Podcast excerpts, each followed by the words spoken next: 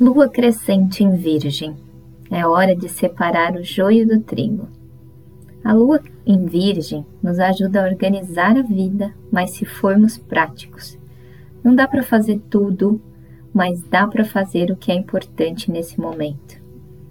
A lua em Virgem é separar o joio do trigo, trazer aquele discernimento que acrescenta, né?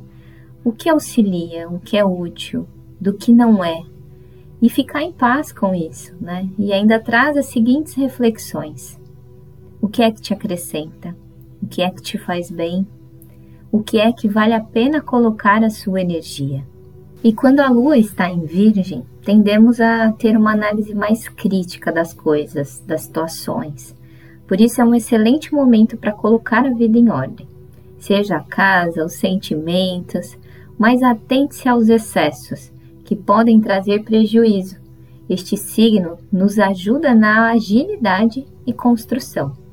E hoje, a lua ingressando em sua fase crescente, às 12h22, traz um chamado para arregaçar as mangas e fazer aquilo que você se propôs lá na lua nova em touro.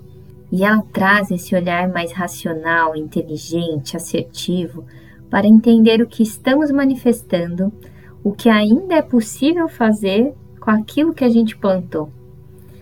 E esse mapa da lua crescente há uma quadratura com Saturno, ou seja, a responsabilidade pelos nossos sonhos. Mas cuidado com os fardos que você carrega.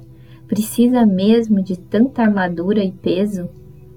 Um outro ponto é que o Sol, a nossa razão, está em Gêmeos e a lua, nossa emoção, está em Virgem. Então, dois luminares neste momento regidos por Mercúrio. Procure dar vazão à sua mente para não descontar as suas frustrações nos outros.